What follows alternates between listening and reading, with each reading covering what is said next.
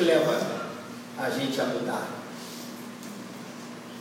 Tem gente que muda de estilo de vida, tem gente que muda de hábito, tem gente que muda de carreira, tem gente que muda de tanta coisa, e às vezes a gente olha com até certa admiração para essas mudanças, muda de cidade, e fala assim, mas o que, que levou as pessoas a, a mudarem? Já que a gente, mudança é uma coisa tão engraçada, né? A gente quer mudança, mas a gente quer mudança fazendo as mesmas coisas que a gente sempre faz, né?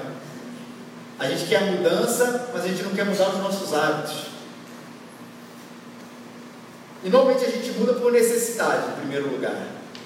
Às vezes é alguma coisa que vem sobre a gente, uma transferência de, de emprego, ó, você vai ter que mudar de cidade. Às vezes é uma notícia ruim que o médico te dá e diz assim, você vai ter que mudar desses seus hábitos alimentares, do seu exercício. Às vezes é alguma outra coisa, um susto que leva a gente a, ah, cara, eu preciso mudar a minha vida nesse, nesse sentido. Às vezes você perdeu o emprego por causa disso você deve que se reinventar. Mas às vezes as mudanças, elas não vêm por causa desse tipo de necessidade. E essas agora são as melhores mudanças. Elas vêm porque encontramos alguma coisa melhor. Elas vêm porque encontramos alguma coisa maior. Elas vêm porque encontramos alguma coisa que encheu mais os nossos olhos. E essas de fato são as melhores mudanças, porque elas não vêm normalmente pela dor. Elas não vêm pelo sofrimento, elas não vêm pelas circunstâncias difíceis que, nós, que nos foram colocadas, mas elas nos vêm porque o nosso coração, a nossa mudança, os nossos olhos brilharam de uma maneira diferente e falaram assim, é hora de mudar. E esse tipo de mudança Jesus provocou nas pessoas. Seja através das palavras duras que ele proferiu, seja através das palavras doces que ele proferiu, todos mudaram, todos que foram mudados por Jesus, eles viram que encontraram alguma coisa muito maior. Muito mais sublime, muito mais importante. E o texto que a gente vai ler hoje fala de um convite especial que Jesus fez para os pescadores. Gente que vivia da pesca, que ao contrário do que a gente às vezes vê no senso comum que a gente fala dos pescadores no Novo Testamento, um comércio típico e até muito próspero na época de Jesus, contrariando aquela ideia de que era só gente simples. Né? Você vai ver que tinha gente até que tinha funcionário. Agora você se imagina ali, e a gente quer da praia, pode se imaginar um pouquinho ali, você pescando, ou andando no mar da Galileia, ou no mar de Ipanema, de Copacabana, Leme, do Leblon, da Barra da Tijuca, e de repente você ouve aquela voz que muda toda a sua vida, por ele simplesmente diz: me segue. Vamos ler esse texto? Marcos capítulo 1, versículo 16 a 20. Precisa de uma Bíblia? Levante a sua mão, a gente vai entregar ela já marcadinha para você com esse texto. A gente está expondo aqui o Evangelho segundo o relato de Marcos. O capítulo é o 1, que é o número grande, você vai ver o capítulo grande, o número 1, grande, número grande. E os versículos são os pequenininhos, versículos 16 a 20. Essa Bíblia aí já está marcadinha para você. A gente lê aqui na Almeida, século 21. E a gente vai ler esse encontro tão bonito, esse convite tão bonito de Jesus, essa ordem tão bonita de Jesus. Ali no Mar da Galiléia, chamando esses homens. Andando junto ao Mar da Galiléia, viu Simão e André, seu irmão. Eles estavam lançando as redes no mar, porque eles eram pescadores. E disse-lhes Jesus: Vamos ler junto, porque tem a mesma versão aqui, ao meio do século 21, lê o versículo 17 juntos. Disse-lhe Jesus: Vinde a mim, e eu vos tornarei pescadores de homens. Eu continuo. Então, imediatamente, eles largaram as redes e o seguiram. Passando um pouco mais adiante, Jesus viu os irmãos Tiago e João, filhos de Zebedeu, que estavam no barco consertando as redes, e logo os chamou, e eles passaram a segui-lo deixando seu pai Zebedeu com os empregados no barco. No passeio de Jesus, no mar da Galiléia, Jesus vê quatro pessoas que a gente viu aqui nesse texto. Jesus vê Simão, André, Tiago e João. E vendo esses quatro homens, Jesus faz aqui essa doce, poderosa, transformadora chamada que a gente leu junto aqui, que é a tônica, o centro desse texto, quando Jesus diz: Vinde a mim e eu vos tornarei pescadores de homens. Uma frase simples e cheia de lições para a gente. Primeira delas, direto ao ponto aqui. Ela aponta para quem Jesus é. Se você reparar, e se você conhece um pouco da história bíblica, no Antigo Testamento, que é a primeira parte da Bíblia, aqueles tempos que foram antes de Jesus vir, nenhum mestre ali, nenhum mestre dizia me siga. Nenhum profeta dizia me siga. O que é que todos lá no Antigo Testamento, e hoje também faríamos isso porque não somos Jesus, diriam que siga a Deus, siga os caminhos de Deus. Siga a vontade de Deus, siga a verdade de Deus. Essa era a tônica de todos aqueles que ensinavam a respeito de Deus. Ninguém dizia, Jeremias não dizia, me siga. Isaías não dizia, me siga. Moisés não dizia, me siga. A não ser que você queira seguir geográfico mesmo, ó, precisa ser por esse caminho. Mas me siga enquanto proposta de vida. E por que, que essa palavra de Jesus, onde ele é o único que diz, me siga, por que, que ela aponta para quem ele é? Porque ele não é apenas um mestre. O mestre a gente pode até discordar dele. Ele não é apenas um intérprete da Bíblia, um intérprete da lei, porque do intérprete a gente também pode discordar. Nas palavras de um comentarista chamado James Edwards, ele diz: Jesus é o sujeito absoluto, da qual a gente não discorda, a gente não diverge, a gente não deixa de seguir, a gente segue só parte um pouco, é o sujeito absoluto e ele é o Messias. Aqueles que todos esperavam, de quem toda a palavra é verdade, toda interpretação é verdadeira e todo pedido é uma ordem. Jesus é completamente diferente dos outros, por causa dessas realidades que eu acabei de dizer para vocês. Todos os outros, ainda que a gente os chame de heróis da fé, falharam. Se eu posso admirar, hoje vai estudar, as crianças vão estudar sobre Daniel. A gente pode admirar Daniel. Mas se a gente seguir Daniel, a gente vai errar no caminho. A gente pode admirar e achar Elias um profeta fantástico, sensacional, lá no Antigo Testamento, profeta dos milagres, profeta do poder, que ele é o profeta mais pentecostal que tinha. E a gente pode seguir Elias, mas a gente vai errar. Ah, aqueles que gostam de Paulo, das suas escritas, da sua missão, da plantação de igreja, de tudo que ele escreveu, da sua teologia, siga Paulo, que você vai lá. Não, mas Paulo disse: sede meus imitadores. Mas Paulo estava dizendo: imite a mim. O que, que Paulo estava dizendo? Imite a quem eu imito. Imite a minha imitação e não Paulo. Porque se fôssemos como Paulo, se quisermos ser como Paulo, nós vamos errar o caminho. Mas ele aponta para quem Jesus é, porque aquele é o Messias. Aponta também essa frase para uma caminhada de vida que não tem negociação e ao mesmo tempo não tem falsas promessas. É interessante isso quando a gente vê essa frase pequena. Jesus disse: Vinde a mim, eu vos tornarei pescadores de homens. O que, que os discípulos fazem? Hein, gente? Eles deixam a gente e vão seguir Jesus. Os discípulos não começam a negociar diante da frase de Jesus, como quem diz assim: Olha, o que, Jesus? Eu posso até te seguir, mas eu quero que você me diga: o que, é que vai acontecer comigo lá na frente? Ok, Jesus, tudo bem, vamos lá. Tem outro mestre que me chamou ali um pouquinho antes do Mar da Galileia, ali naquele quiosquezinho que fica ali no posto 3 do Mar da Galileia, ele me chamou. E ele me prometeu isso, isso, isso e tal. O que, que eu vou ganhar com essa história de seguir o Senhor? Só para pesar aqui para ver qual é a melhor proposta. Que garantias eu vou ter de seguir o Senhor Jesus? Você repara que nenhum desses discípulos colocou isso diante de Deus, colocou isso diante de Jesus. E ao mesmo tempo, o próprio Senhor Jesus não faz algum tipo de falsa promessa que pudesse os convencer com mais facilidade a seguir a Jesus. Ó, me siga e pare de sofrer. Me siga e serás próspero.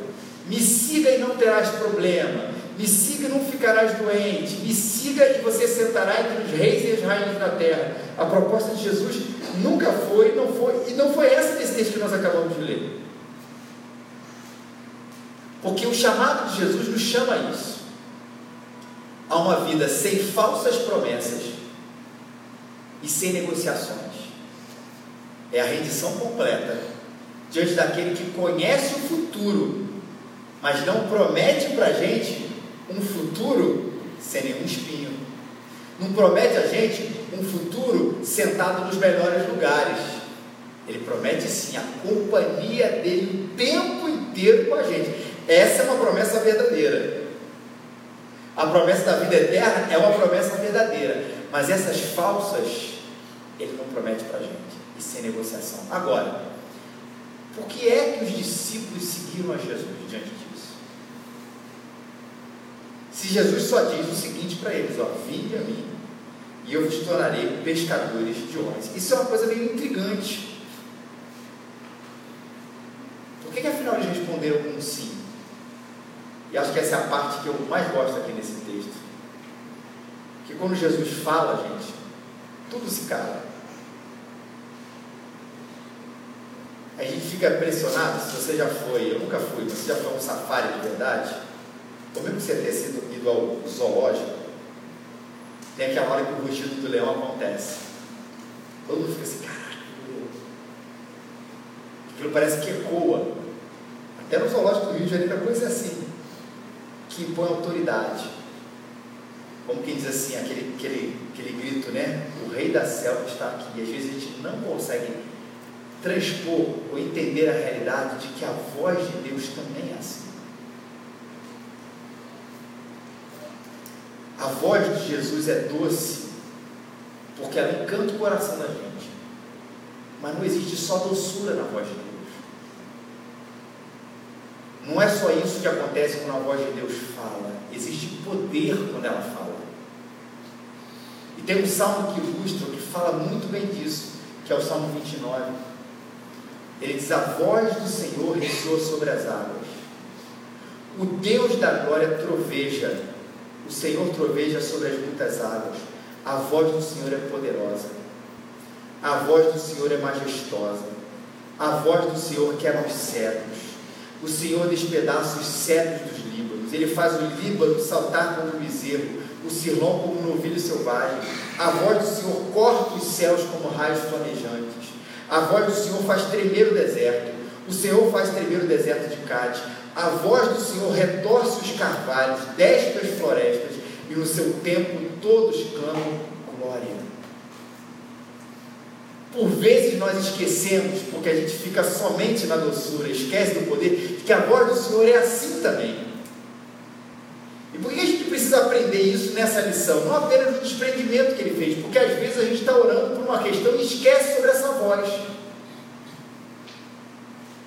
Às vezes está orando pelo nosso filho, pela nossa filha, por um milagre, por uma situação extremamente complicada, onde, se formos sinceros com a gente mesmo, nós já colocamos tudo naquele modo automático da oração. É como se a gente de alguma maneira quisesse convencer a nós mesmos que assim, não, claro, eu estou orando. Eu estou orando por isso. Mas sem acreditar naquela voz que já disse para a gente na sua palavra, agindo eu, quem? Impedirá. A gente fica naquele, eu vou pedir, mas no fundo, no fundo, a gente acha que um bando de coincidências humanas precisam acontecer para que aquilo que a gente está pedindo se realize. E a gente nesse momento esqueceu a voz de Deus. Esqueceu que ela é muito mais forte do que um ruído de um leão. Esqueceu que ela tem muito mais poder de que uma canetada qualquer presidente de qualquer país ou de qualquer rei desse mundo. Muito mais poder, muito mais. Porque agindo ele, quem impedirá? Entenda bem, com isso, não existe aqui uma promessa implícita que ele vai fazer o que você está pedindo. Isso é sempre importante colocar quando a gente fala de promessa, de milagre, coisa assim. Mas existe uma afirmação importante sobre a voz de Deus, que Ele pode fazer isso. E se Ele não fizer o que nós pedimos e nós sabemos que Ele pode fazer, a música aqui nos chamou a fazer isso, a gente é chamado para fazer o quê? Descansar nos seus braços. Mas sem deixar de acreditar que a voz do Senhor é tão poderosa ao ponto de chamar aqueles discípulos e simplesmente dizer: venham, e eles vão.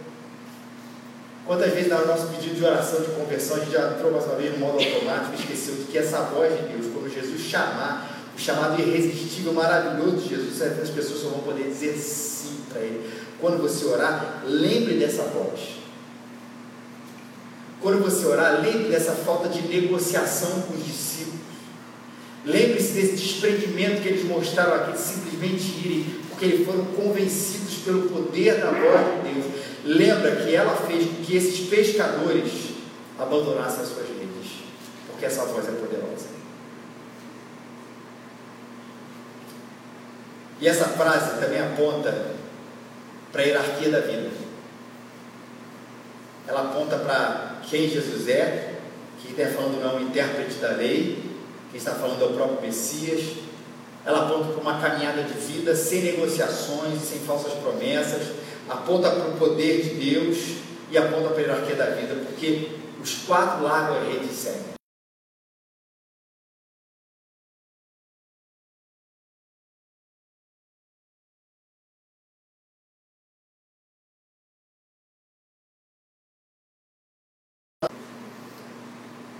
tomando seu mate com um biscoito novo, sentado, e alguém diz: Vinde a mim, e você vai. Não é um negócio meio maluco isso?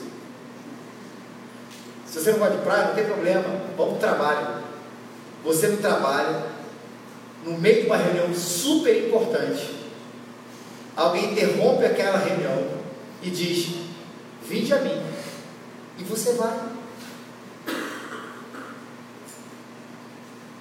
Por que, que essa voz e essa, essa história, essa frase, na verdade, aponta para a hierarquia da vida? Porque os discípulos mostram aqui um desprendimento apaixonado. Como uma das frases mais marcantes de Marcos que nós falamos semana passada, imediatamente, um termo que ele usa constantemente. Imediatamente, eles largaram a rede e o seguiram.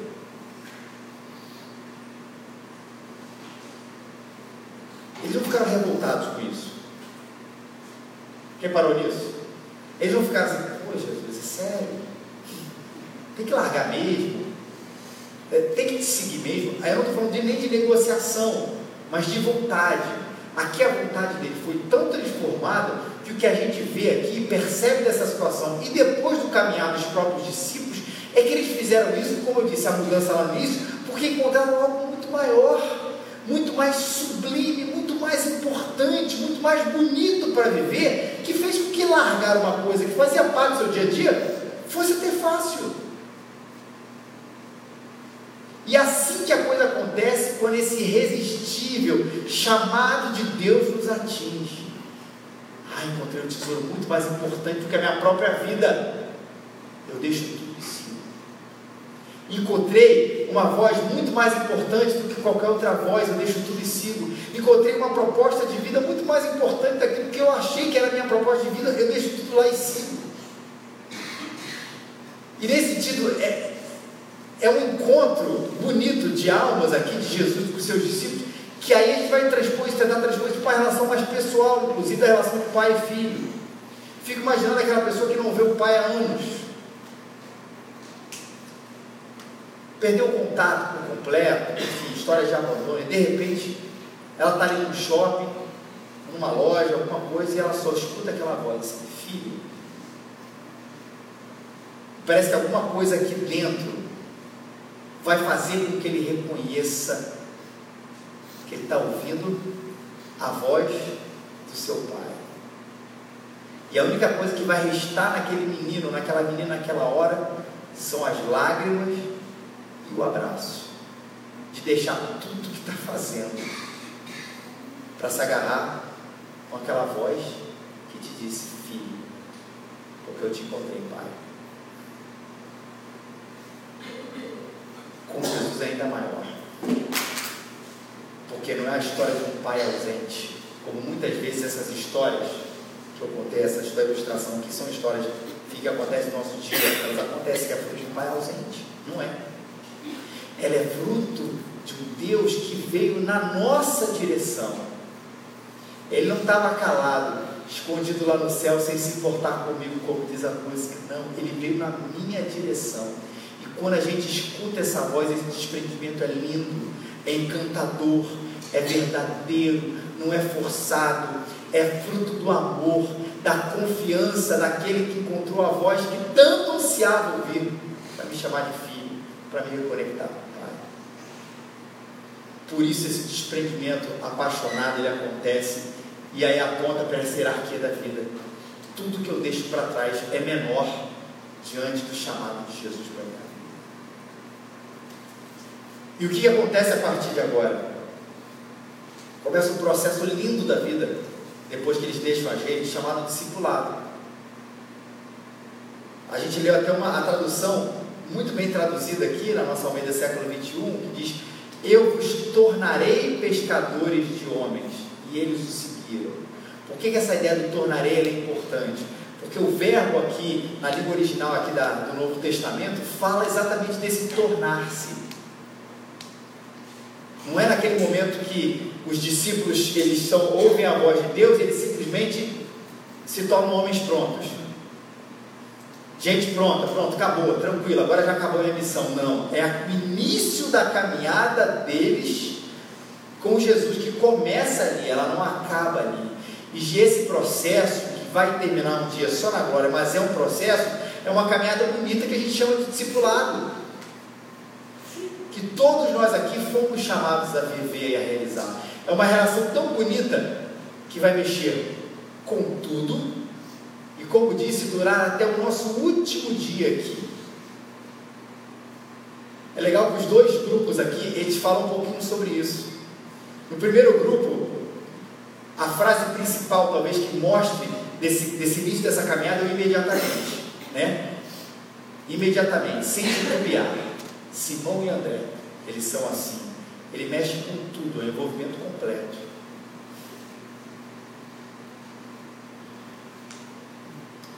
E o outro, Tiago e João, eles deixam os pais e o empregado. Mexe com tudo e deixa tudo para trás. Que bonito isso. Discipulado faz com que a gente. Ele mexe com todos os aspectos e coloca uma hierarquia sobre todas as questões tudo agora, os discípulos, e para a nossa vida também, fica debaixo do crivo de Jesus. Isso significa, meu querido e minha querida, que sim, algumas coisas são mantidas na nossa vida, porque quando a gente coloca tudo debaixo do crivo de Jesus, não quer dizer que tudo a gente vai deixar de fazer todas as coisas. Tem coisas que nós fazemos e que elas podem e são aprovadas, a gente vai continuar fazendo, não há nenhum problema nisso. Tem outras coisas que quando a gente está começando a viver com Jesus, ou a gente continua a viver com Jesus, elas são rebaixadas. Elas não deixam de existir, elas só deixam de ter a importância que nós dávamos a ela. Então, certas coisas que para nós, antes de encontrar a Cristo, eram fundamentais, né? sem isso, cara, parece que minha vida não faz sentido. Não, eu, eu preciso viver com dinheiro, eu preciso ter roupa, eu preciso comer, todas essas coisas. Claro, eu quero desenvolver o meu trabalho, não é nenhum problema nisso, mas elas ficam num lugar menor do que Jesus.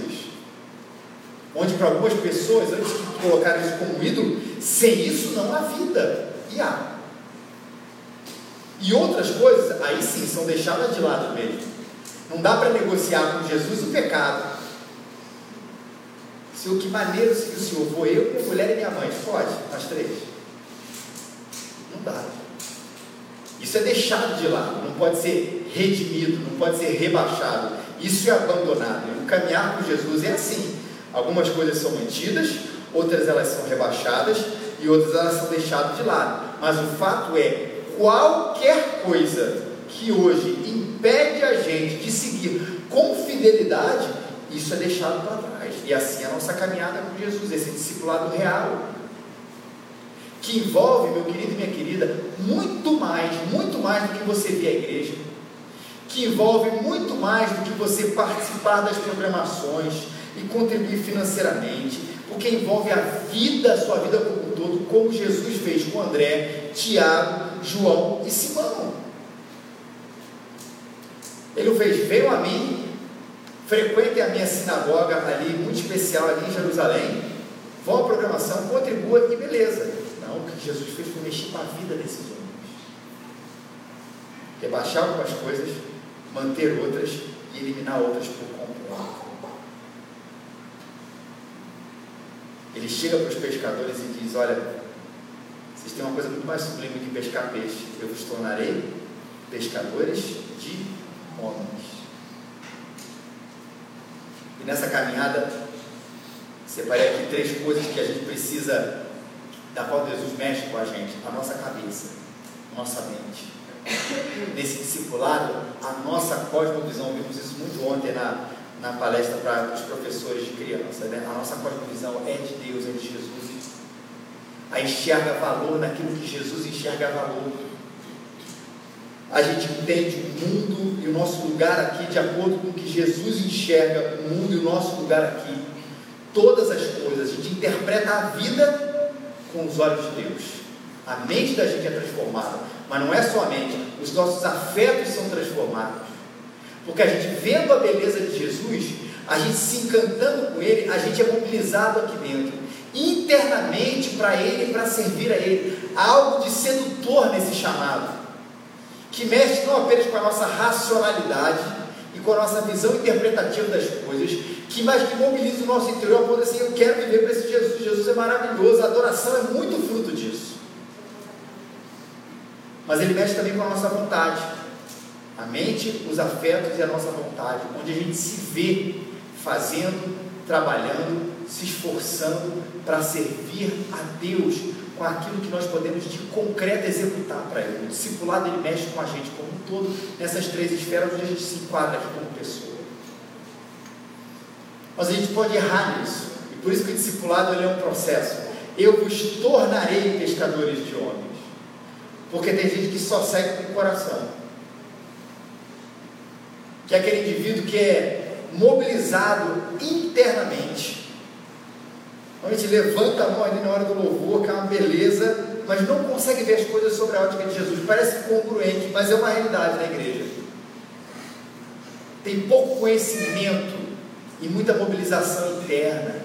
É empolgado por Jesus, quer fazer tudo para Jesus, mas acha que não tem problema de dar uma enganadinha aqui, de dar uma mentidinha aqui, de fazer um, dar um jeitinho brasileiro aqui, porque afinal, ah, eu amo Jesus. Isso é muito típico da espiritualidade brasileira, afinal, somos latinos, o lugar que mais nos encanta é aqui dentro. Mas calma, não foi só aqui dentro que Jesus mexe com a gente, não dá para seguir ele só com o coração, a gente tem que seguir também ele com a cabeça e com a vontade. Mas tem gente que só segue ele com a cabeça. Imerso ali na cosmovisão cristã, entende a dimensão da fé cristã muito bem, é argumentativo, debatedor, profundo conhecedor, mas pouco mobilizado. Nada mexe com ele, só o saber. Nada impulsiona em direção à beleza de Cristo, só o conhecer e argumentar e definir todas essas coisas. É um perigo só segui-lo com a cabeça. E é um perigo só segui-lo com a vontade. Quem realmente segue com a vontade é o ativista que faz tudo o que faz porque faz parte da sua tradição. Na verdade, da vontade às vezes é muito mais ligado com a igreja do que com Cristo. Ele nasceu presbiteriano, nasceu batista, nasceu metodista, ama aquela igreja. O salão da igreja é homenagem, é homenagem ao bisavô dele. Mas Jesus é um detalhe. Um detalhe um detalhe que acaba a bateria.